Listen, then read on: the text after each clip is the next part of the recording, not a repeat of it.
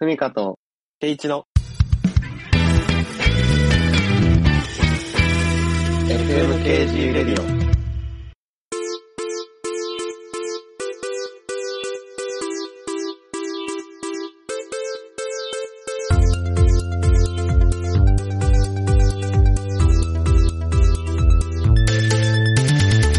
さあ、というわけで始まりました FMKG レディオ。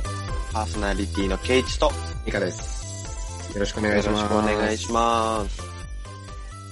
あのー前回 SNS の話をすごくして、あのーお便りもいただいたりしてね、すごく反響がいいんですけれども、あの、そのラジオの回で、あのー何何？怖い怖い怖いね。ツイッターをちゃんとやろうってはいはいはいはい、言ったじゃないです。か。言ったね一日うん、ふみかとケイイチ一人ずつ、うん一ツイートずつ一人うん一ツイそしたら、一日について。やろうって。うん。やってる？お前。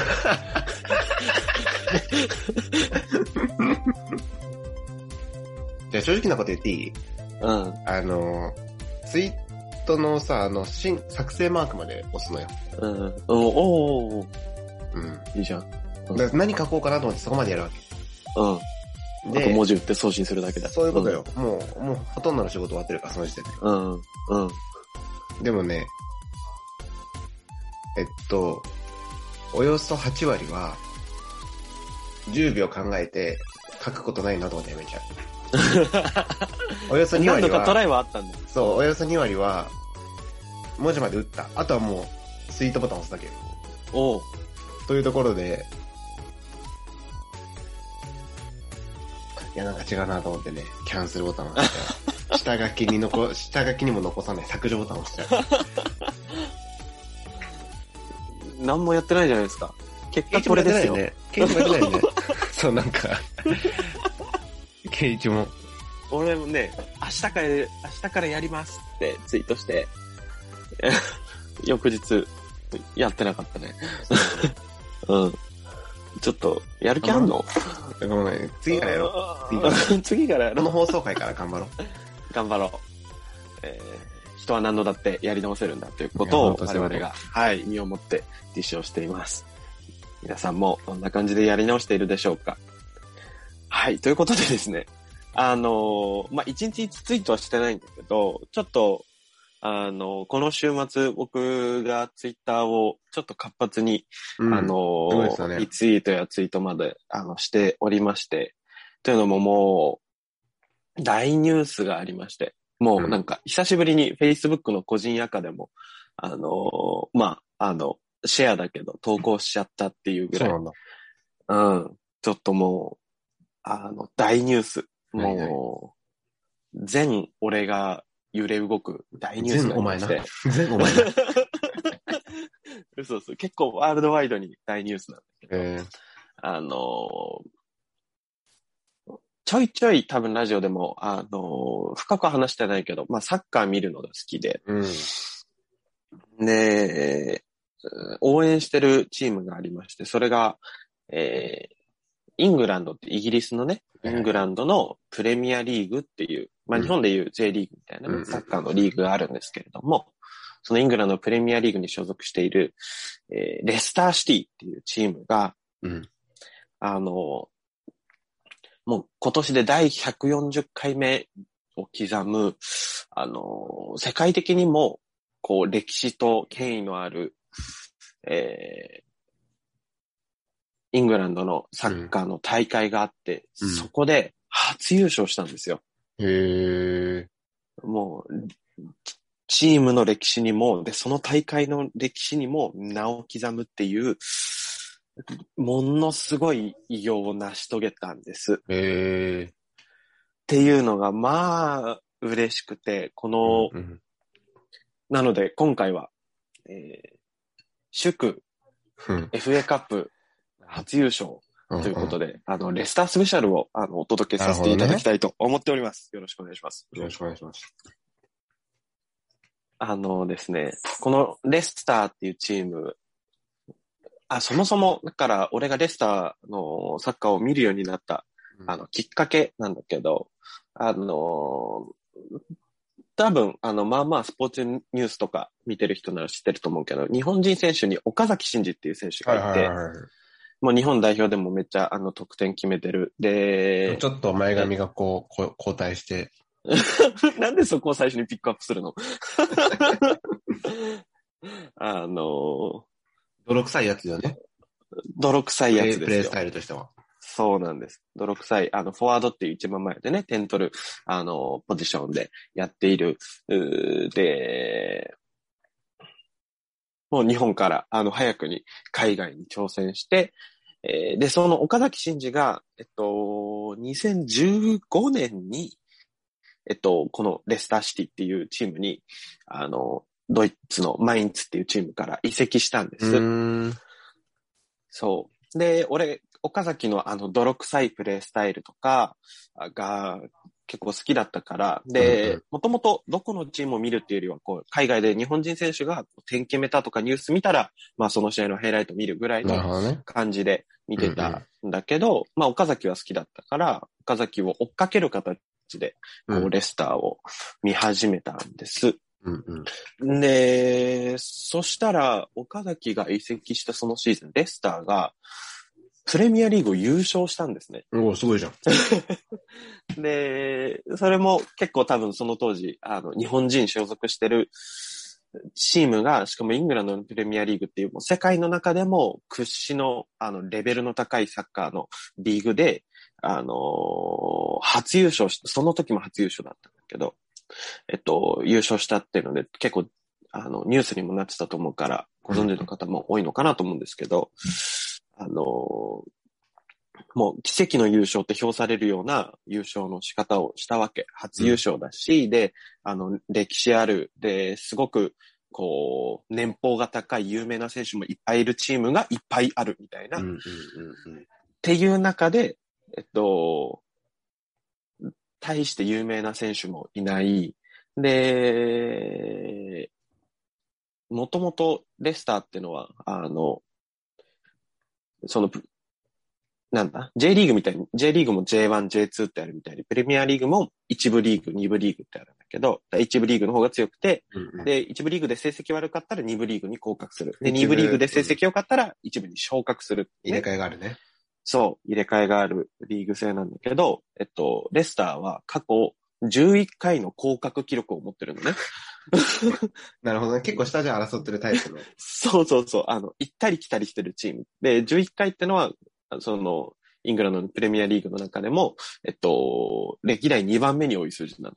うん 歴代1位が12回だから、まあ、あの、そんなレベルのチームが優勝したってね、奇跡の優勝だった。で、あの、シーズンの初めに、どのチームが優勝すると思いますかつって、要は、かけたりする、はいはいはいはい。あの、トト的なやつね。そうそうそうそうそう。で、その、賭けのサイトの、あの、オッズ？オッズ。オッズがね、5001倍だったのね。うんすごい。だから100円かけたらもう、いくら ?50 万円。100円かけたら50万。1000円かけたら500万円か。そうそうそう。オッズがね、5001倍。で、このすごい5001倍と同じ倍率なのは、えっと、真冬の12月25日のクリスマスに、イギリスでこの年の最高気温を記録する。とか、えっと、ネスコでネッシー、あるいは、あの、雪男イエティの存在が確認されるっていうのと同じ倍率。すごい倍率だ優ね。勝まあ、もう、するわもうない、けがないないってことでしょだから。そうそうそうそうそうそう。クリスマスで、イギリス、うんうん寒い方だけど、あのーイギリスでクリスマスに最高気温記録すると同じぐらいの倍率のことがうん起こったっていうので、奇跡が奇跡の優奇勝。跡とね、本当に。そう。っていうので、うんまあ、岡崎追っかけて、あの、ちょいちょい見てたから、やっぱ、それもテンションになったし、そう、だから優勝できたのは、その年、その周りの強豪チームが、本当に軒並み不調で、うーん。こう、そう、いろいろ理由はあるんだけど、こう、監督が変わったばっかりで、こう、うまくチームのシステムが作れてなかったりとか、あるいはまあ、選手の不調があったり、こう、移籍選手のうまくフィットできないみたいなのがあったりして、周りの強豪チームが軒並み不調っていう中で、あの、この優勝に導いたのが、クラウディオ・ラニエリ監督っていう監督なんだけど、うん。うん。このラニエリ監督がめちゃくちゃシンプルな、こう、堅守速攻サッカー、まあ、カウンターサッカーって呼んだりするんだけど、うん。とにかく相手の攻撃を固く守って、ボールを奪ったら、すぐに攻撃するっていう、すぐにゴールに向かっていく、相手ゴールに向かっていくっていう堅守速攻サッカーをして、で、そこで岡崎が、このレスターのトップスコアラーのジェイミー・バーディっていう、もう絶対的なエースストライカーがいるんだけど、その相方役として、女房役として、めちゃくちゃフィットしてて、このバーディーと岡崎っていうペアが。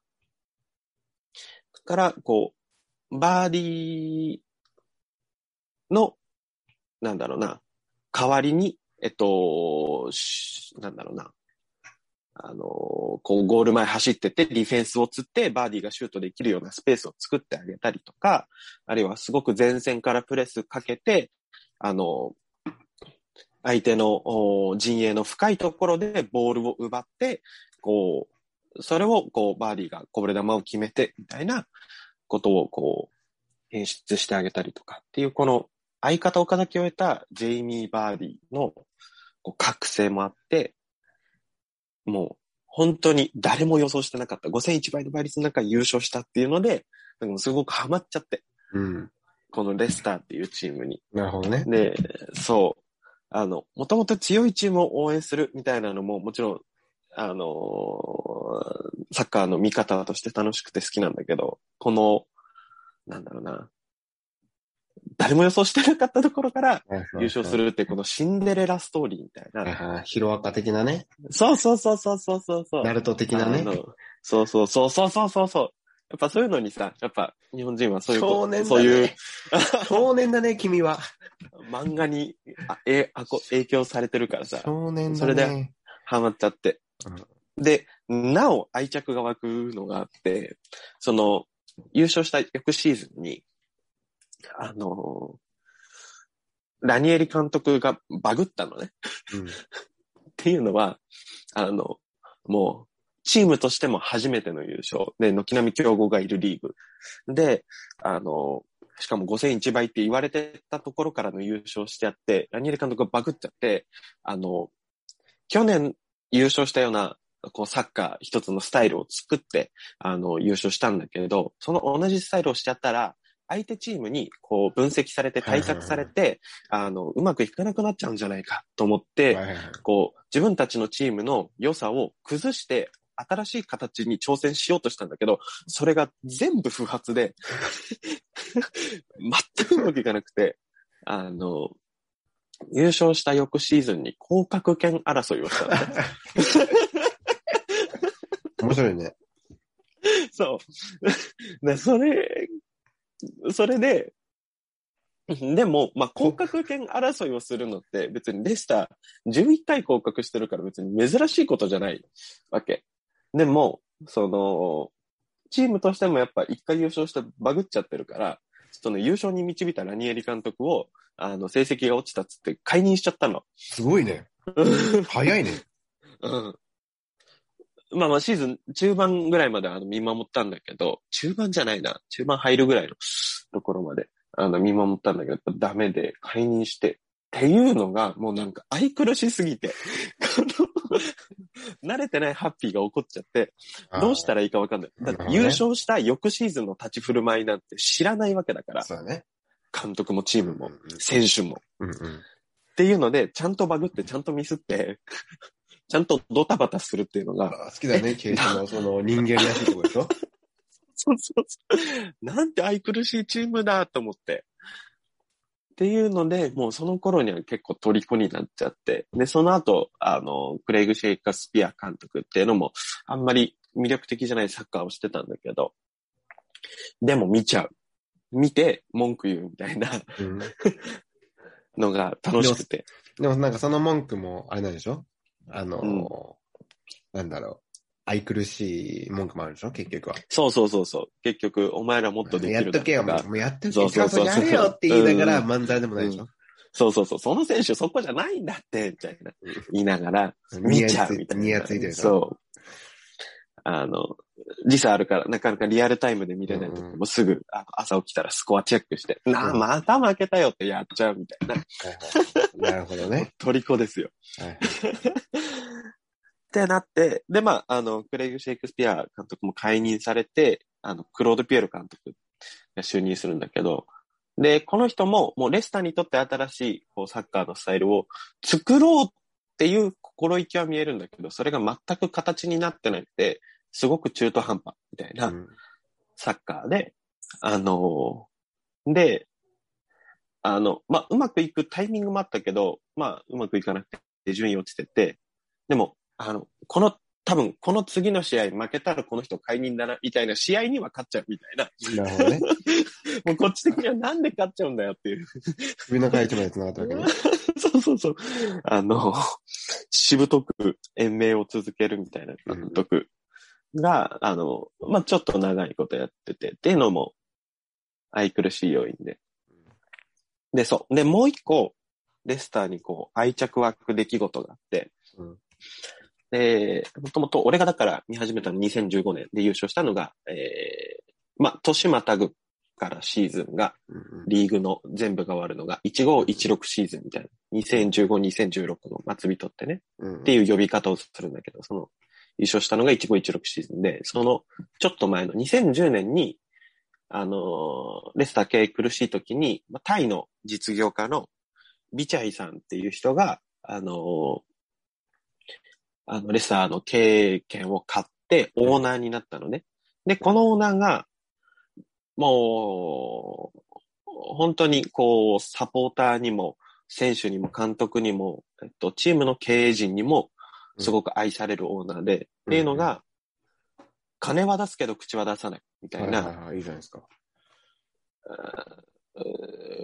金は出すけど口は出さない。で、すごくこう、こう、ちゃんとスタジアムには観戦しに行って、こう、一緒に喜んだりとかするし、だから、そのオーナーが、あの、入ってくれたおかげで、金出してくれたおかげで変えた選手がいて、それで優勝できたみたいなところもあるから、こう、より、こう、ファンにも支持されてたビチャイさんっていう、こう、タイのオーナーがいる、タイ人のオーナーがいたんだけど、あの、この方が、こう、1819シーズンの途中に、こう、試合を、こう、タイの実業家ですから、あのヘリコプターで、こう、観戦しに来て、うんそう。で、その試合見終わった後に、そのヘリコプター、ヘリコプターに乗って帰ろうとしたら、離陸後に、すぐなんかトラブルを起こしちゃって、墜落しちゃったの、ヘリコプターが。えで、その、すごく愛されてたオーナーが、その事故で亡くなられてしまっー、て、えー、そうなんだ。そう。それが、んしかも、あの、事故で突然のことだったから、本当にこう、ショッキングなニュースだったのよ。俺も、えーって、す日本にいるね、当時大学生のサポーターも結構ショック受けるぐらい。だからもう、近しい人とか、うん。あの、昔からレッサーを応援してる人で、一緒に優勝を見届けた人たちなんかからしたら、で、特に一緒に、あの、チームに加わってた選手たちからしたらもうすごくショッキングな出来事で、それで結局、あの、そのビチャイさんの息子さんが、あの、オーナーをお父さんから、その、オーナー権を引き継ぐことになって、えー、っていうことがあったんだよね。で、チームとしても、この、すごくこう、痛みを味わったわけで、で、そこから、でも、チーム、えー、ファン、で、いろんな、こう、裏方のスタッフとかも一丸になって、その、な亡くなられたっていうこの事故の、お後の試合を、こう、勝利飾って、そこから6戦無敗を記録して、っていうことも、こう、なんだろうな、こう気持ちが一つになった瞬間だったりして、でそれがやっぱ、俺にとってもやっぱ愛着湧く瞬間になったりしたんですよね。もうレスターっていうチームの、その、いろんなストーリーを、あの、少しだけど一緒に見てきたつもりになってるから。で、まあ、で、結局、ピエール監督も退任になって、その後来たのが、今も監督してる、ブレンダン・ロジャースっていう監督なんだけど、あの、このロジャースが、まあ、優秀な、もともと、えっと、昔、こう、リバプールでも、あの、監督してて、それこそ優勝争いに絡んだりとかもしてたんだけど、っていう監督で、で、リバ、あ、間違えた。レスターに、えっと、就任するその直前まで、スコットランドのリーグで、あの、カップ戦3連覇とかしてたの。うん。セルティックっていう昔中村俊介もいたあのチームを率いてたんだけど、っていうところからロジャースをこう引き抜いてうん監督になって、まあこのロジャースが、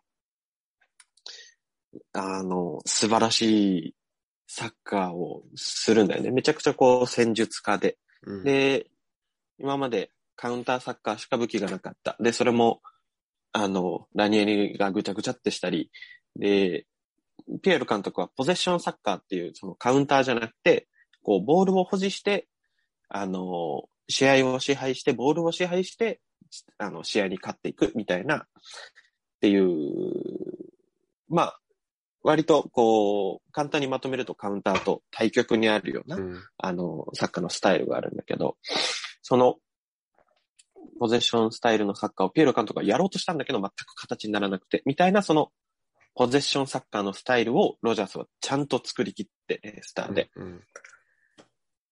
だから、あの、カウンターサッカーだけが武器だったのが、ポゼッションサッカーもできるようになったから、こう、要は試合、勝負におけるじゃんけんができるようになったわけ。うん。うん。要は、グーしか出せなかったら、相手がパー出してきたら終わりなのよ。うん。うん。なんだけど、あの、うんと、他の選択肢、グーもチョキもパーも出せるようになると、相手がチョキ出してきたってなったら、じゃあ、えっと、グーを出そう。で、パー出してきたって言ったら、じゃあチョキを出そうが、あの、試合前の準備も、で、試合中の、こう、戦術の修正とかもできるようになったから、あのーめちゃくちゃチームとしてのこう実力で実際に順位もどんどん上がっていって、昨シーズンも、こう、結構上位で、あのまあ、コロナが始まってね、ちょっと最終版の方は、ちょっとガタガタっとはなったけど、でも、えーいい順位、いい成績で強いチームにもちゃんと勝てるチームになっていって、で、そう、昨シーズンは、その、ジェイミー・バーディーっていう岡崎が相方をしたトップスコアラーが、あのーブレンダン・ロジャースがチームの中でのバーディの役割を変えて、えっと、またそこで変革をもたらして、昨シーズン、バーディ33歳っていうサッカー選手にしてはかなり高い年齢で、リーグの得点王になったのね。すごいね。そう。もうリーグのトップスコアラーにまで、あの、役割変えて、成長させてっていう。それぐらい強いチームにロジャースがしてくれて、んで、この第140回の FA カップっていう歴史あるカップ戦で優勝するにまで至ったわけ。このストーリーがね、たまらないし、今回のもうドラドラマ見てるでしょ？あ、もうドラマ見てんのよ。マジで。つまりずっとドキュメンタリー。んで、今回の優勝、誰も奇跡の優勝とは言ってないの。うん。これがね、ね、の、5年前、6年前と違うところ。ナルトのほかげになった瞬間だね。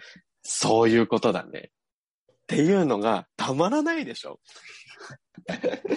あのー、ピッシャー版ナルト。うん。あの、あのー、レスターってツイートして、リツイートしてたじゃん。う FMKG ん。うん。アカウントで。で、うん俺、Apex ってゲームやってんだけど、うん。Apex のゲームに L スターっていう雑魚武器があるのね。うん。だからなんで K1 はその L スターがどうのこうの言ってんのかなと思って。も さそのこの収録の最初に K1 がレスターって言った時に、あ、あれは L じゃなくて、カタカナのレだったんだ。う。それは、あの、フミカがエーペックス脳になりすぎてるってのはあると。で、俺がレスター脳になっちゃってるってのもあると。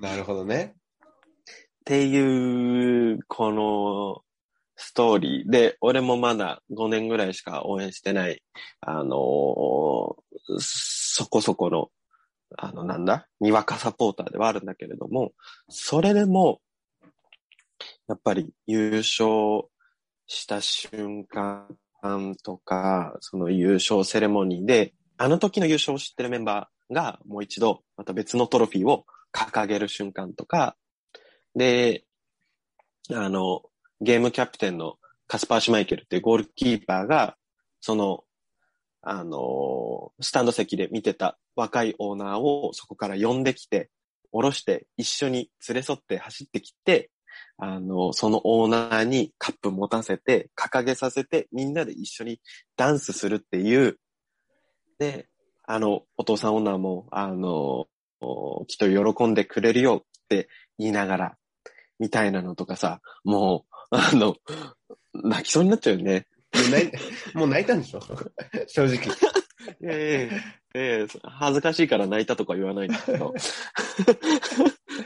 あのね、やっぱいろんなストーリーと、で、そう、あの試合が終盤に差し掛かってった時に、あの、本当はチームのキャプテンね、ベズ・モーガンっていう、あの、選手がいるんだけど、まあ、年齢も36か7ぐらいで、結構で、そう、サッカー選手にしてはまあまあ高齢で、うん。で、あのーしばらく、あのー怪我してて、うん。あのー試合にも全然出れてないみたいな状況だったんだけど、あのー試合の終盤に、モーガンを交代で出場させて、優勝が決まるっていう最後の笛が鳴る瞬間、モーガンををピッチに立たせるように仕向ける、このロジャース監督の粋なところ、たまんないよね。まあだから、勝つことだけがまあ全てじゃないわけだよね、そこには。まあまあまあ、うん勝つことは全てなんだけど、そこにはこう人情があるというか、うん。ちゃんと人が一人一人生きてる中でのやっぱスポーツなんだっていうことと、うんあと、このコロナでしばらく1年ぐらいか無観客の試合が続いてたんだけど、まあイギリスの情勢が良くなってるのもあって、この決勝は、えっと、キャパ9万のスタジアムに2万1000人お客さん入れたの。うーん、よかったね。うん。もう全然半分以下のキャパシティではあるんだけど、だからお客さんの前で、サポーターの前で、で、もう一つ一つのプレーに声をかけてくれるっていうのが、もうこの一年、そんな状況がなかったっていうところから、この決勝、それがお客さんが入って、で、お客さんの中でも、この前のオーナーのこう写真みたいな、プラカードみたいなのを掲げてるサポーターもいるわけ。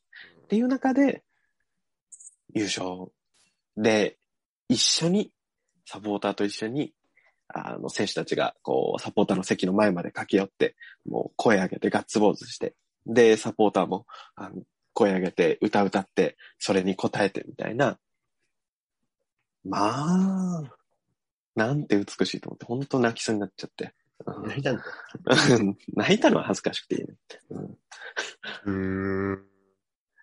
ていうことがあったので、それは歴史的にもすごいことだし、で、5年だけど追っかけてきた俺にとってもすごく感動的なことだったから、あの、ツイートをしたし、Facebook でも上げちゃったっていう、これ一大ニュースなんですよ。ね。うーん。いや、全然俺知らないからさ。サッカー、うんうんプロプロサッカーね。うん。うん。お正月に高校サッカー見るぐらいだから。うん。高校サッカーもいいよね。あれだけど。なるほどね。うん。サポーターとしての楽しみ方を楽しんでるわけね。そうなのよ。日本にいるから、やっぱりいつかね、行きたいなと思ってるんだけど、そう。あんまり海外旅行とか、あんまり経験はないんだけど、行くなら、イギリスに行って、飯はまずいらしいけど、サッカーが見たい。うーん。そんな、ケイチにとって、サッカーとは、つまり何、何ですか？じゃあ。情熱体、プロフェッショナルみたいな。トゥーン。あなたにとって、サッカーとは？プレイヤーでもないのに。もう、だから、そうだね。もともと中学までサッカーやってたうん。っていうのもあるし、で、まあ、あの、日本代表戦とかね、ワールドカップとかは、あの、見たりとかしてたんだけど、やっぱね、サッカー、そうだな、サッカー、俺が好きなサッカーをこう表す言葉の一つに、11人の長所で11人の短所をカバーするスポーツだっていう言葉があるのね。いい言葉だね。うん。こう、選手それぞれ、こう攻撃が得意な選手、守備が苦手な選手、えー、ボール、パスを出すことが得意な選手、パスを、おこう、もらいに行く動きが得意な選手、で、シュート決めるのが得意な選手、シュートにつながるようなラストパスを出すのが得意な選手。で、えー、シュートとか攻撃は得意だけど、守備ってなるとあんまりこう、連動した動きとか、あの、頭使った角度からのプレッシングとかができないみたいな、あの、選手もいるんだけど、一人で全部をやろうとするんじゃなくて、その11人の長所と短所を持ってて、それをこう組み合わせることで最強のチームになっていって、ゴール、あるいは勝利、あるいは優勝っていう一つのこの目的に向かっていくことができる。で、それを達成していくことができるって、うーん、いいなって思うよね。なるほどね。チームとか、チームワークとか、うんスポーツ論とか、それこそ俺も、あの、まあ、規模とかクオリティは全然違うけど、こう、チームでね、何か、あの、プロジェクトやったりとか、プログラム運営したりとかっていうのをやってきてる中で、こう、まあ、全部が自分の、自分に、この、全部の能力が備わってれば、うまくいくのかっていうと、全くそうじゃなくて、うん。あ、いろいろ、こう、これができたらなとか、あれができたらなとかうん、こういうリーダーだったらなとか、うんうんうんこういうメンバーだったらなとか思うことあったけど、でもそうじゃなくて、こうみんなの長所を持ち寄ることで、で、長所を持ち寄るってことは短所もそこにそうだね寄せ集められてるんだけど、それをこう組み合わせてカバーし合って、かつそれぞれの長所が出て、出るようになって、こう一つのことを成し遂げていくっていう、このチームワーク論みたいなのを、だからさっきも言ったけど、こう、ちゃんと一人一人が生きながら、こうサッカーやって、11人対11人、あるいはベンチメンバーがいて、あの、監督がいて、コーチがいて、サポーターがいてっていう、一人一人が生きてる中で、このピッチ上の出来事が起こっていくっていうのに、すごく、うーんやっぱり感動を覚えるし、なんだろうな、なんだろうな、キュンとくるんだよね。なるほどね。うーん。やっぱ、なんだろうな。で、それって、これなんかあんまこういう、このラジオじゃ話さないけど、すごく、こう、クリスチャニティともすごくこう、なんだろうな、共鳴する部分があるなって、うん。俺にとってね、あっうんて、その、うんキリストの体であなた方は各機関なんです、みたいな、るほどね。あのね、聖書の言葉があったり、そう、する。要は、えっと、何？手は足になれないし、足は耳になれないけど、手は手として、足は足として、耳は耳として機能することで、キリストの体全体が、こう、機能して、あのなんだろうな。うん。要はそう目的をね、。あの、達成していくっていうこと、すごくやっぱサッカーって神の国だなって思ってて、なるほ っていうところも、だから、どっちが最初なのかわかんないけど、俺にとっての、こう、キリストの体論とか神の国論が、サッカーを好きにさせてるのか、サッカー好きだから、その、聖書の中の、そう、そういう部分をそういう風にキャッチしてるのかわかんないけど、うんみたいなところもありつつ、でもやっぱ一人で生きられないってすごく真理だよなっていうのと、ど。ね。サッカーは一人じゃできないからね。一人じゃできないんだよね。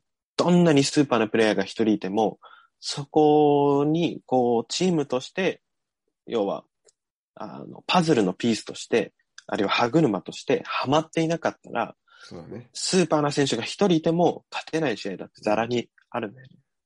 そして、いわゆるクリスチャン・ロナウドを11人集めたら勝てるかっていうとそういうことでもないってことそういうわけでもないんだよね。そういうね、あの、し 素人のウイイレみたいなことじゃないんだよ。YouTuber の企画じゃないんだよ。ゲーム実況 YouTuber の。うん。そういうことじゃないんだよね。なるほどね。っていう、なんだろう。全然一筋縄にはいかない。いろんな人が関わっている。そう。でも、ちゃんと一個一個の事象にちゃんと理由があるっていうのも好きで、サッカーって。いや、例えば、結構サッカー苦手な人でよく言うのが、90分走ってボール回って0-0とかザラじゃんみたいな。つまんないみたいな。そうだね。バスケとかの方が点入るしみたいな。ね。テニスだったら1回点決めたら15点入るしみたいな。そうねそれちょっと意味わかんないんだけど。そうだね。でも、そうだね。ゼロっていうゼロとかは全然あるね。そうそうそう、ザラなんだけど、ちゃんと0-0っていう結果に至るだけの出来事が90分そのピッチ上で起こってるから0-0なんだっていう、なるほどね。あのードラマがあるんだからね、そこにはねってことだよね。そうそう、ちゃんとプロセスがあって理由があるから、やっぱサッカーはね、あのーやっぱ90分見るのが一番面白いね。うーん。うんその、いや、現まあなんか代人苦手だね、多分それ。2倍速で見てるわ。いや、ハイライトで見るんじゃない ?2 倍速で45分だから。ハイライトで2、3分でしょ？うんだから、まあニュースとして見たいぐらいの試合は、ハイライトで見るんだけど、うんああの、好きなチームの試合は多分今シーズンも大体俺はレスターの試合は全部90分見てんね。すごいね。うん。でも、あ、まあ僕もね、あの、サッカーやってたから、小学生の時と高校生の時。うん。あのーあのーサッカーはもうずっとさ、流れ試合じゃん。うん。あ、そうだね。先行高校とかもないわけでね。そう。うんだし、えっと、なんていうの？タイタイム、タイムもないわけじゃん。タイムないね。バレーボールとかだったらあバレーボールとかバスケだったらタイムがあるけど、うんそこで流れが変わるとかってあるけど、うん。サッカーってもう一回フェルになったらうん。45分止まんないのよね。うん。どんなことがあっても。うん。だから、なんだろう。その、ハハイライトで、じゃあこのパス来て決まったっていう、その、あ、あそこで切り取られる20秒には、うん。それまでの30分の間で何かが違ったらそこには至ってないんだよね、もう全部。っうん。うん。うん。ていうのはね、あのー、ケイチは今言ってたそのプロセスっていうのは大きいものだよね。うんそうなの。形がないっていうかね。うん。そう。で、流動的で、でもだからこそ結構一人の、あの、一人の選手の、あのスペースに走り出す動きによって、相手の守備組織の穴を見つけて、で、それに対応するために、守備組織がずれて、で、ずれたところにもう一度、こう、スペースと穴が出てきて、それに気づく選手がこっちのサイドで出てきて、みたいなことを、こう、だからさっきも言ったけど、じゃんけんを繰り返し続けてるみたいな、あの、サッカーなんだよね。やっぱそれを見てるだけで、全然0-0でもめちゃくちゃ見応えあったわっていう試合もあるし、で逆に、あボコボの、コの試合とかね。そう、なんか3 3-0とか4-0だけど、なんかあんまりいい試合ではなかったなっていうことだってあるみたいなっていうのもまたサッカーの魅力だよね。みたいなのはね、あるんですよ。だから、あの、そう、そういうところにこう感動しながら、で、一喜一憂しながら、あの、やっぱね、一人の、一人暮らしなんだけど、一人で部屋で試合見てても全然声出ちゃうし、立ち上がっちゃう。やっぱそう、サッカー見てるとき、こう自分をその場所に、その画面にこう投影しながら、その中に一緒に入り込みながら、あの、いいプレーしたらすごく喜んで、悪いプレーがあったら、んだよって怒ってっていう、それもね、今一番いいのはやっぱスタジアムでそれができることだけど、ちょっと俺今、イングランドじゃなくて東京都にいるから、それができないんだけど、でも、なるべくリアルタイムでまあリアルタイムじゃなくても俺見るんだけど、90分。スコア見た上で90分見るから。すごいな。うん。えー、3-1で負けたのか、どうやって3-1で負けたんだろうって90分見るのがやっぱ楽しい。うんえーめちゃめちゃ好きだね、エルスタうん違う。それは雑魚武器。エイペックス野郎が。レスターなんですよ。あの、まあ、この歴史的出来事が起こったっていうことと、あの、サッカーが好きだっていうことと、レスターはすごく日本のアラサークリスチャン男性にとっても愛くるしー。うんいチームなんだっていうことをね、ちょっとどうしても話したくて。なるほどね。ええでね、そう、決勝も素晴らしかった。決勝も素晴らしかった。本当に。監督同士、チーム同士のこの戦術合戦みたいなのが本当に、もうちょっと時間経ったら相手がやってること変わってて、と思ったらそれに対応することをやってて、うんみたいな。監督はね、ベンチから指示飛ばしてたりするもんね。そうそうそうそうそうそう。あれ？あの選手とあの選手が入れ替わってる。あ、あそこにこういう風に対応するためか。と思ったらこの選手がここまでスライドするようになってる。あ、こういうシーンに対応するためだ。楽しいんですよ。サッカーというものは。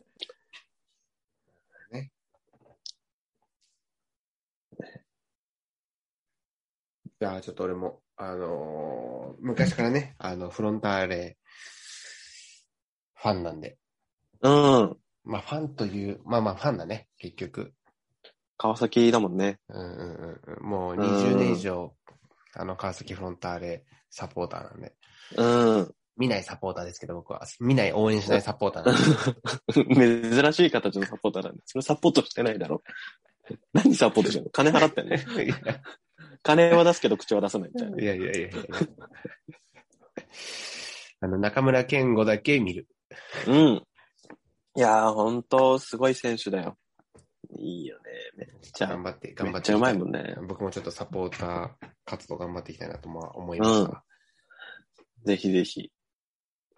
あの、そう、大学の頃も、あの、すごく仲いい友達とサッカー一緒に見たりとか、で、ワールドカップとかだと、こう、一緒に、あの、その友達も含めて、こう、何人かで、あの、サッカーのね、テレビ囲んで見たりとかしてたんだけど、あの、多分、一緒に見てて、楽しい、楽しませるす、何？サッカーできるから、あちょっと日本語が整理されたね。あの、あの、サッカー一緒に見て、一緒にこう、サッカーのここが面白いんだよってのをこう、説明とか、あの、しながら、あの、一緒に見ることはできると思うから、ぜひぜひ一緒にサッカー見たいよっていう人は一緒に見ましょうよ。いいんですか、うんそんな。お便りで。ええ。抽選で抽選。4名様。4名様。多いな。みんな、みんな当たるわ。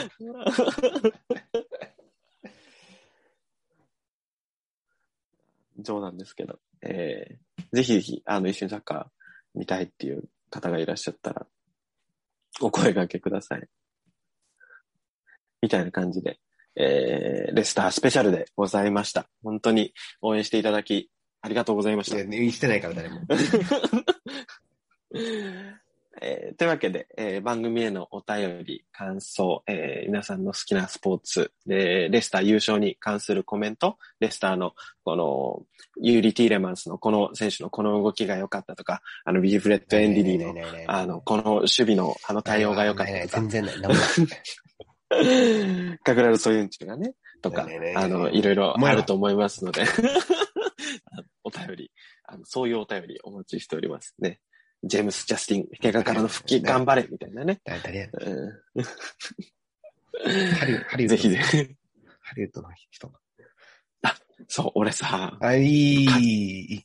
カタカナ苦手なんだけどさ、サッカー選手聞いた聞いた。めっちゃ覚えられるんだよね。ラジオで聞いた。ラジオで聞いた。ラジオで聞いた。えーぜひぜひ好きなサッカー選手について語り合いましょう。えーツイッターアットマーク FMKG レディオというアカウントで、えー、ツイッターアカウント持っています。そこの固定ツイートに、えー、お便りフォーム、えー、Google フォームで匿名で送れますので、えー、どしどし、あの、感想とか、えー、お便りとか二人にやってほしいこと、話してほしいこと、聞きたいこと、何でもお待ちしておりますので、えー、ぜひぜひ、あの、ジェームス・マディソンの未来について一緒に語ることができればなと思っております。エマ・ワトソンって言った今。え？エマ・ワトソンじゃない？エマ・ワトソン？はもう輝かしい未来と思ってる。ジェームス・マディソンです。はい。というわけで、えー、今日もあお聞きいただいてありがとうございました。パーソナリティしました。ケイチと、ミカでした。ありがとう。バイバイ。